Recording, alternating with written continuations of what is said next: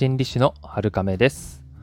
このラジオではあなたが自分に優しくしていけるようにセルフコンパッションやセルフケア心理学などの話をしています、えー、突然ですが敵を知り己を知れば百戦危うからずなんてことわざがありますよね。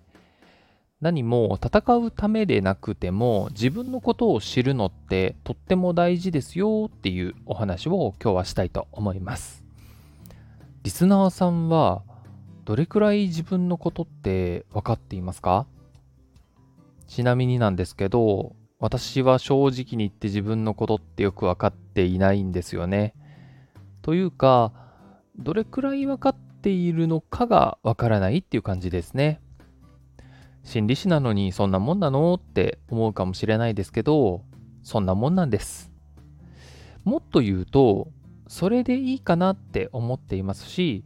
自分の中でどんな反応が起きるかっていろんな外からの刺激とか自分のコンディションで変わってきちゃうので読めなくてもまあ別にいいんですよね。むしろ読めてるつもりになって自分を型にはめてしまうよりもマインドフルにその時その時の自分を観察することに最近は楽しみを見出し始めています。あの前々からマインドフルネスはやってはいたつもりなんですけどそれが楽しいなってちょっと感じ始めているんですよね。それがようやく最近になってそんな感じになってきています。ちょっと1000人になれそうかなっていう ちょっと変なあの野望もあるんですけど、ちょっと近づいたのかなっていう気持ちになったりします。はい。えー、さて、敵を知り、己を知ればということわざの己を知るっていうのがどれくらいのものを指すのか、それは状況によって変わってしまうんでしょうけども、少なくとも自分が今何を考えているのかっていうのに気づくっていうのはメンタルヘルスとかセルフケアにとっても役に立つんですよね。これを自動思考キャッチって言います。自動思考っていうのはあの自動販売機の自動にあの考える方の思考ですね。それで自動思考なんですけど、この自動思考っていうのは時間の長さにして一瞬くらいから、まあ、一時的、短時間、短期間くらいまで、それくらいの時間の幅で思い浮かぶ思考だと思ってください。意識としては深い方ではなくて浅い方にある思考ですね。認知行動療法の認知の部分といった方がわかる方ももしかしたらいるかもしれないです。言葉とかイメージとして頭に浮かんでくるものになります。それでこの自動思考キャッチを日常的にやっていくことを自動思考キャッチトレーニングとかセルフモニタリングなんていうふうにまあ呼び方がいくつかついていたりします。こんなね言葉は別に覚えなくても大丈夫です。要はですね今自分はこんなこと考えているなーってそれに気づく練習だと思っていただければ十分です。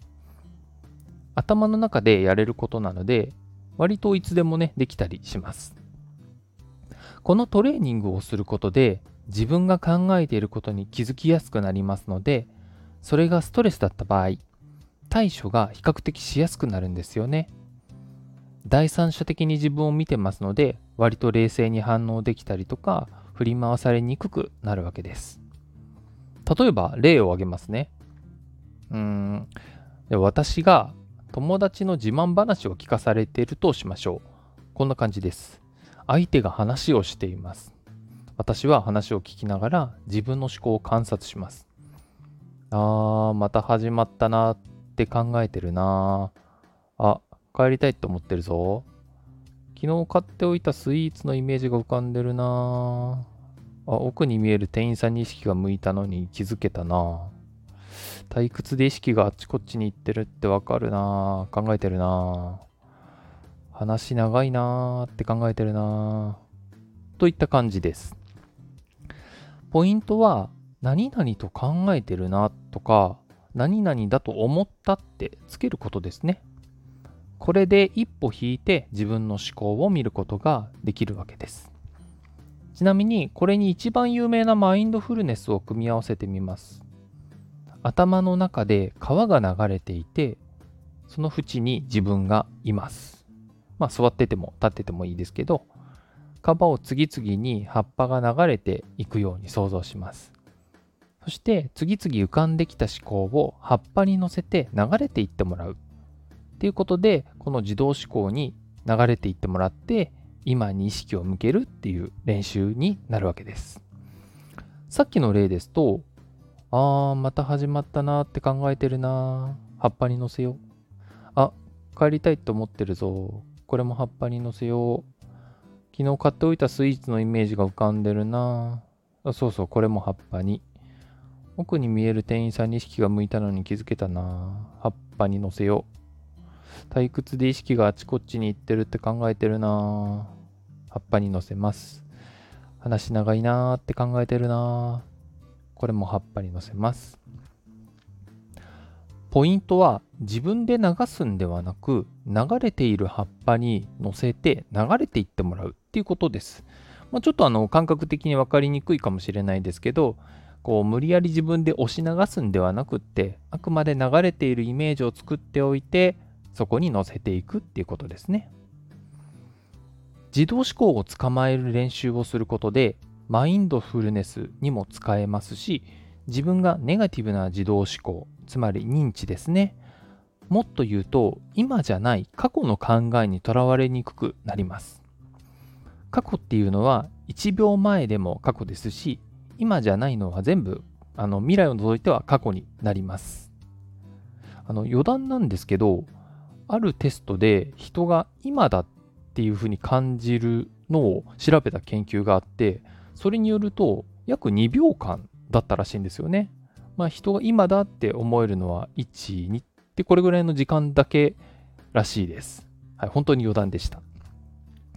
マインドフルネスは体験してなんぼですし、理屈を知っていてもセルフトレーニングにはなかなかならないんですね。なので、自動思考キャッチトレーニングと合わせて、頭の中だけでもやれますので、よければお試しいただければと思います。今日の放送がお役に立てれば嬉しいです。また、感想や質問もお待ちしています。今日もあなたが自分に優しくあれますように。心理師の春亀でした。またお会いしましょう。